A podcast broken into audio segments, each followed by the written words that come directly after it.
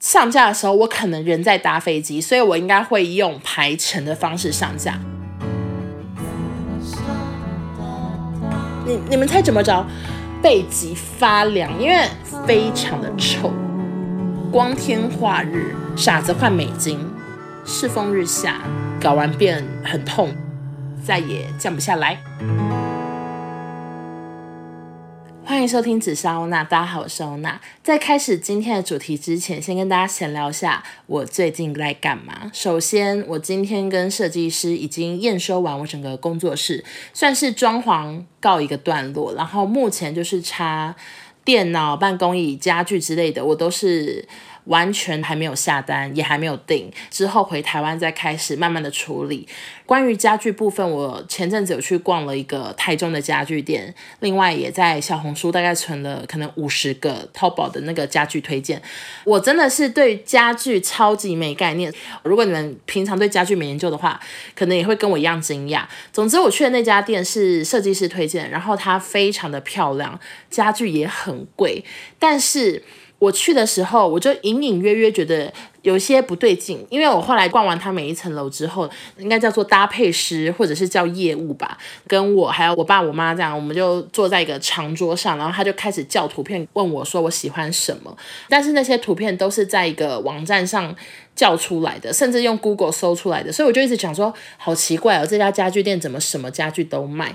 他叫出那些家具之后，就说，嗯嗯，这个也不错，那个也不错。他就会再问我说，那你喜欢什么色系的？那你想要改成怎样吗？像这个铁的，你其实可以改成木头的，或者说，哦，那像这个椅脚是白色的，其实你可以改成黑色的。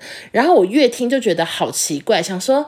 家具不都是现成的吗？怎么可以这样子改来改去？后来我就问说，呃，所以是现成的意思吗？还是怎样？他就说，哦，我们都是定做的。然后我就觉得更奇怪，想说，可是那些家具感觉都是某一个牌子。反正就当我正在困惑的时候，他就跟我说，哦，我们的家具都是复刻的。然后我才知道，原来市面上的非常多家具，像是台湾的各种家具。其实都是复刻，不是师傅直接做，要不然就是照着一些外国的品牌，然后复刻照做这样。我以前完全不知道，诶，完全不知道复刻这个概念，我以为都是跟某一个品牌订，然后那个品牌就把沙发寄过来，把椅子寄过来。No No No，其实现在非常多家具是复刻。然后我上次在直播有聊这件事，就说我真的没有想到原来家具都是复刻，我真是有眼不识泰山，我真是搞不清楚状况。但是你以为复刻就比较便宜吗？真的没有，因为我就是有看了一个沙发，然后那个沙发其实在网络上有非常多人都有买，也是小红书上很常看到的一个很可爱白色圆形的沙发。因为我后来跟这个家具店有联络方式，跟我报价那个沙发多少钱，竟然要一个哦。五万二，我真的着实的吓坏。而且它如果是复刻品的话，那请问一下，这个原品到底多少钱？品牌出的这个特别造型的沙发，该不会是要三十万吧？因为台湾的复刻竟然就要五万二。总之，他报了很多东西，我都是吓到不行。因为我的工作室其实我还会多放一个桌子，是给我爸，他也要做一些工作之类的。那个桌子，我们那时候当时在现场也只是跟他简单说最简单的，完全连抽屉都没有讲哦，就是一个最平凡的四只脚的长桌，结果他也是报五万八之类的，好夸张的价钱，真的好夸张。后来因为他报的价钱以及他要定做要一两个月的时间，我爸他的桌子比较急，所以我们就去 IKEA 买，然后 IKEA。桌子加两把椅子加一个抽屉柜等等，加起来才一万多块，真的 IKEA 比较便宜，造型可能就会比较常见。像我有时候去一些。朋友家或者是工作的地方，真的是看到某些东西就知道是 IKEA 买的。你们在买家具的时候是想要独特，是想要独一无二呢，还是想要便宜？如果便宜的话，我真的觉得可能 IKEA、BNQ 那种你的好朋友。那如果你想要独特的话，我只能说家具这个水好深，真的好贵。然后我目前一切都在考虑中，也没有想好说到底是要台中的这个家具店买呢，因为他还有报一些小沙发或者是一些茶几的钱。都是要上万。另外一个选项可能用淘宝，可是淘宝呢，真的很多人都说寄来方面有点麻烦，就是它的价钱当然是相对的很便宜，然后也很漂亮，评价很好的，大部分真的成品都挺不错的，因为真的蛮多朋友都有跟我推荐，但是他们说。因为他们寄来的家具非常害怕碰撞啊、坏掉啊、镜子碎掉等问题，所以他们都会钉木头，又钉布，又怎样怎样，反正就是包材会非常的多。所以这一切呢，我就会慢慢的在处理，大概是等到下个月我再开始看好了。OK，所以今天第一个就在忙工作的事，差不多完工了。那基本上我有在线动不定时的发一些照片，所以大家应该知道就是走一个白色系的感觉，有点。嗯，我也不知道它叫什么风格，我可能会走一点韩系吧，我不知道，就是比较白色系的。最近另外做的一件事情就是我在整理行李了。我觉得我到那边之后有机会再开直播讲我到底带了哪些东西。总之我的行李箱非常简单，就分三个类型，两个大行李箱呢，一个呢就是我一去就要用到的东西，像是我的保养品、化妆品、隐形眼镜。衣服、鞋子之类的，然后另外一个行李箱就是下个月才要用到东西，像是比较厚的外套，因为那时候我们会去一个比较冷的城市，所以比较厚的外套以及七八月要开的一些夜配啊、团购，我都放另外一个行李箱，主要就分两个行李箱来整理。但是出现了一个问题，就是有一个行李箱超级重，然后另外一个行李箱好轻，所以之后可能再 balance 一下吧。反正总之就是行李箱也正在打包中。那今天主题到底是什么呢？其实我原本真。真的是不知道聊什么，我想说最近就是染了一个头发，就是也没有什么其他想要分享的事情。你们看我最近没什么直播就知道。但是我今天中午跟我爸妈聊天的时候，我就觉得好好好，我就来录这个主题，马上来跟大家分享一下。我今天要聊的主题就是我们家最近有多衰，因为真的发生了好多好多衰事。叠在一起，只想说 What's wrong？在犯太岁之类的，有些衰事其实也不衰，算是我个人犯蠢，那就是我个人豆豆小姐搞不清楚状况，好不好？先跟大家道歉。好，首先第一件事情呢，就是关于诊所的马桶的事情。好的，诊所马桶有什么状况呢？其实我们家诊所的马桶啊是非常漂亮，也看起来很高级的，但是最近呢，常常觉得诊所的厕所。一直有一个浓郁的水沟味，然后我们诊所在一楼嘛，我能理解，当你的居住的地方在一楼，可能离那个化粪池很近或什么的，可能难免会有水沟味。但是真的最近的状况可说是越来越严重。我知道这件事之后，我就开始把我应有的东西都拿给他们，我的那些什么芳香喷雾啊，我的扩香，我的蜡烛，我就一直贡献给我妈，我说拿去弄，拿去弄，这很香，这很香。然后我妈就说好好好，可是你知道那水沟味真的是挺浓郁的，就是它总是。窜出来，然后后来我妈就受不了，她就打电话问那个水电厕所呢。我们其实没有做什么改装，就是原本建设公司怎么弄我们就怎么弄，所以我妈就联络了建设公司，他们也派了水电来。结果一来呢，就说嗯，这个没有问题呀，我们找不到任何要修理的地方。他们就研判说是什么马桶太干，所以就常冲水，一直灌水倒水进去，可能就会消散这个水沟味。这样，我妈真的只要有去上班，就是一直在倒水，然后也。叮咛了，白天上班的小姐呢，也是要一直倒水这样，但是这个水沟味怎么还是一直闻到？这个妈妈真的是觉得非常的苦恼，想说有完没完？这个诊所这么贵，是到底在干嘛？这样，我妈又问了一次建设公司的水电，这次呢，他们就真的把那个马桶敲开了，结果。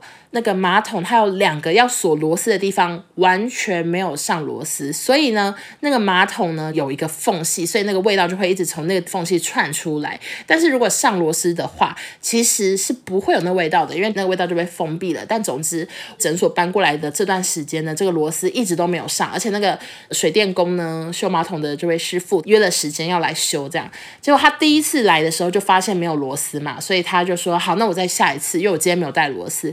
第二。第二次来的时候是一个早上，他又说：“好好，我来了，我来了，我要来修了。”结果啊，我又忘了带其他工具，那我中午再来好了。所以总之，马桶呢到现在还算是没有修好。我今天去还是有一点水沟味，就是因为师傅一直忘记带各种东西，然后下礼拜之类的会修吧。I don't know。总之这就是第一件衰事。然后这个诊所的厕所竟然还不止一件衰事。Oh my god！你看我们家最近有多衰。第二件衰事呢，就是厕所的垃圾桶就是一个感应式的，感应式就是你手过去，然后那个垃圾桶会打开。然后我妈今天去厕所的时候，她就发现奇怪，这个感应式垃圾桶是坏掉了吗？为什么手过去那个垃圾桶没有自己打开呢？然后这才知道，我们家的感应式垃圾桶它有个电池又被偷了。这已经不是第一次被偷，她上次呢？也是莫名其妙的发现，诶，这个垃圾桶电池怎么不见了？啊，就是有人偷了。我真的没有想到，光天化日，世风日下。为什么连垃圾桶的电池都要偷？我真的是想不透。是你家遥控器没电了吗？我真的想不透。而且上次呢，是对方拿走电池之后，又把盖子放回去。这次呢，连上头的那盖子都不见了，就是真的很衰。我们家厕所决定要换垃圾桶了，再也不用感应式，就用最便宜的那种就 OK 了。好，这是第二件衰事。然后下一件衰事呢，我今天的衰事算是热腾腾，其实只能说是自己好笑。好，总之就是。我今天去换美金，我们家附近可以换美金的银行是合作金库，但是我没有合作金库的卡。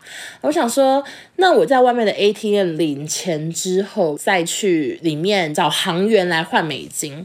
然后因为我没有合库的卡，所以我就用别的卡开始领钱嘛。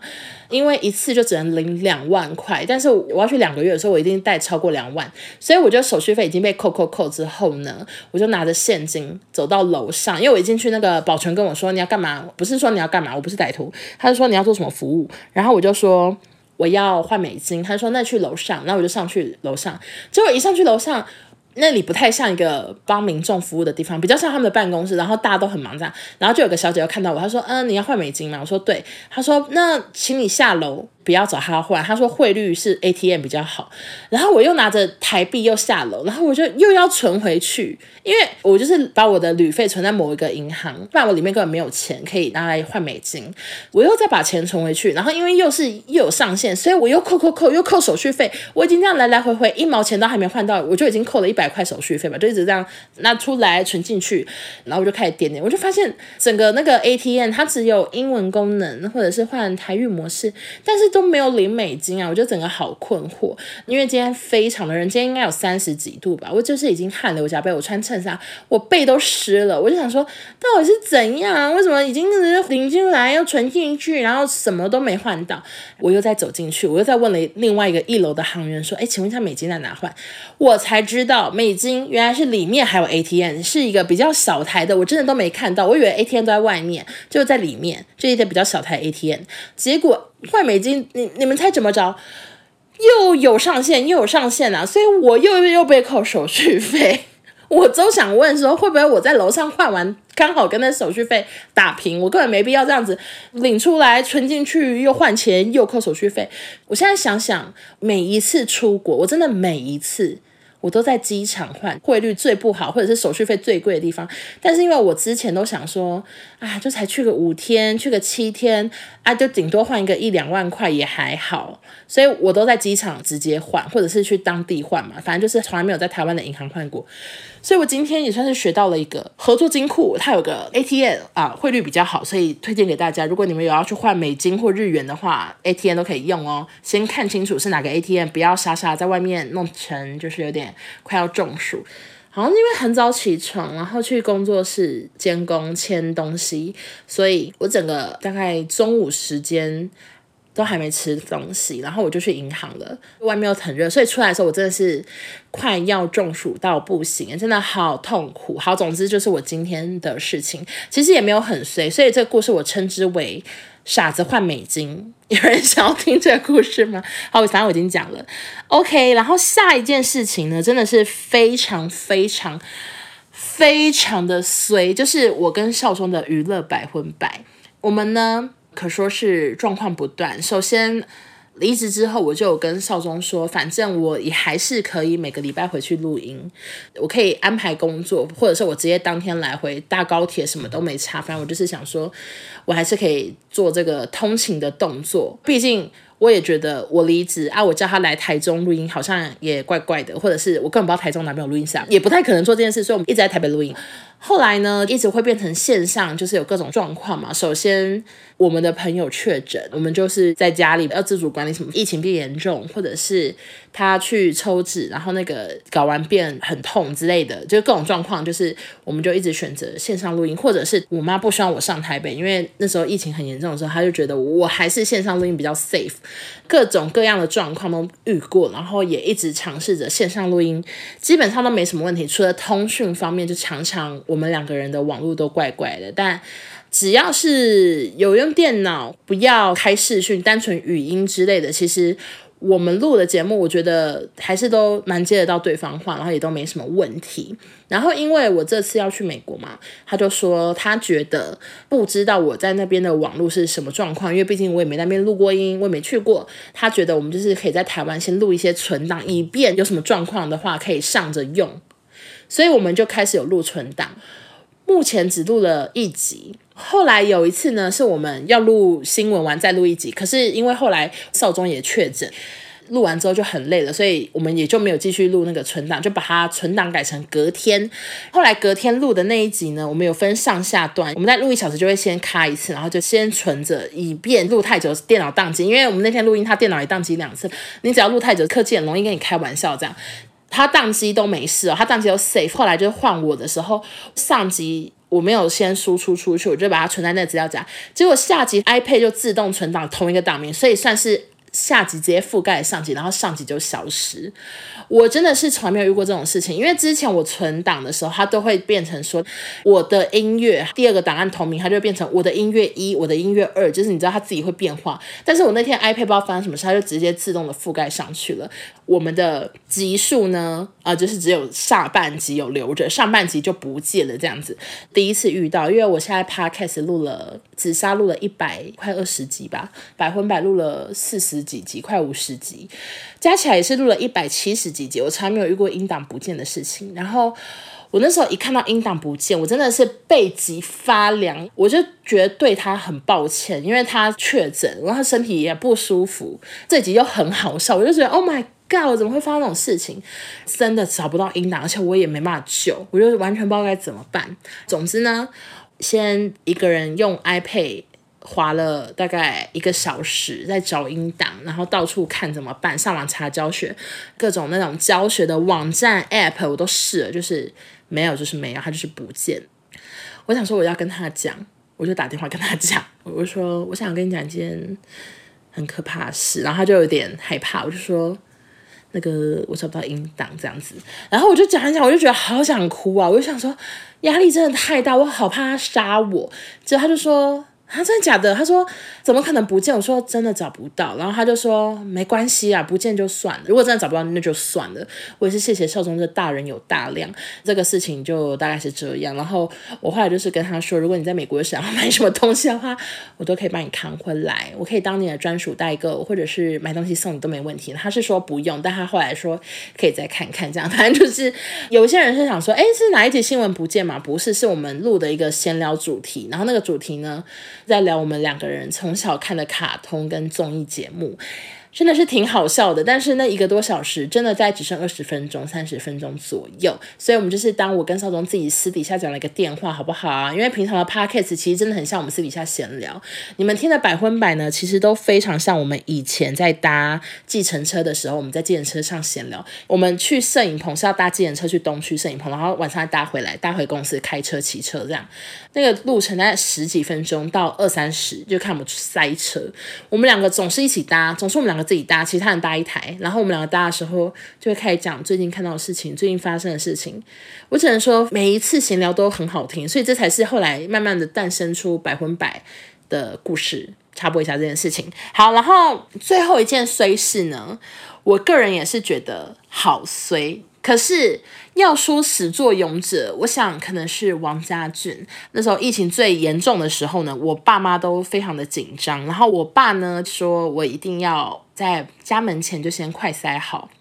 然后确定是两啊、不是两条线，确定是阴性之后才能入家门，分开饮食，分开吃饭这样子。我都在自己房间吃饭，他们在楼下的餐厅吃饭。我们家有电梯和楼梯嘛，我搭电梯，他们走楼梯。他们自己讲的，不是我虐待父母，是因为我住五楼，他们住比较低，所以他们就是做了这个决定。总之呢，就是某一次呢，我回来的时候，我就把车停在我们家门口。我们家的门口呢，还有个车库，然后我爸车停车。车库里面，我停外面这样子。那一次他们要去上班，然后我爸就觉得我摸过门把，所以他就很搞笑的想要开车库门走出去，结果因为那时候上班就有点赶，所以他按了上之后又要按下啊，一个糊里糊涂他就把我们家铁卷门用坏了，那个铁卷门直接卷上去，再也降不下来，啊、就是整个坏掉卡在里面。可是我如果开着的话，因为我们车库又开着，然后就会整个门户大开，就小偷欢迎光临的感觉，就是非常的好笑。所以我妈后来就说：“那你就把车子停在停在家门口，然后我一个人先坐在客厅守着家门，就是怕小偷闯进来或者是强盗。当我在守着的时候呢，我们就开始各自联络铁卷门的厂商，就赶快来修。但是也不知发生什么事。”呃，妈妈就一直丢电话给我，叫我打，啊，我打过去，有时候是台北的铁卷门，有时候是。嘉义的，我也是不知道为什么妈妈这么好笑，就一直乱找电话叫我打过去，然后对方都是一头雾水，说：“所以请问你在新店吗？”我说：“没有，我在台中。”他说：“我这里是台北。” 然后就一直一直类似有这种事情。然后后来，总之就是在他们下班的时候，就刚好找到了一个住比较近的会修铁卷门的人呢，他就来修。他呢把卷进去的铁卷门就拉出来，但是很明显的有坏掉，就是因为家俊也算是很认真的防疫观念，导致我们家铁卷门坏掉。那你们知道铁卷门？一个铁卷门多少钱吗？是九万七千五。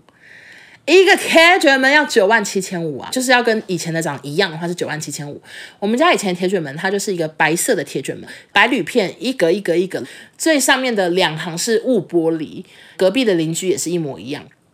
我们卷上去的铁卷门，反正它就是有点被压坏，所以修的师傅就有说，如果继续使用的话，可能有一天就会掉下来，就很可怕。那个你把铁卷门升上去，你车子开出去，然后铁卷门掉下来，啊，你车子就砸烂，或者是人会受伤，反正就很可怕，就一定要修。爸爸就说：“好吧，那就换铁卷门。”这样，我妈也找了一个专门做铁卷门的人来。结果对方一来的时候呢，说：“哦，没问题，可以做一样。”哎，他就是专门经销我们家那个铁卷门那个牌子。他完全知道我们家的铁卷门长怎样，他就说没问题，就是做那个下面是铝片一个一个，然后上面是两汤雾玻璃。所谓的雾玻璃就是完全看不到里头。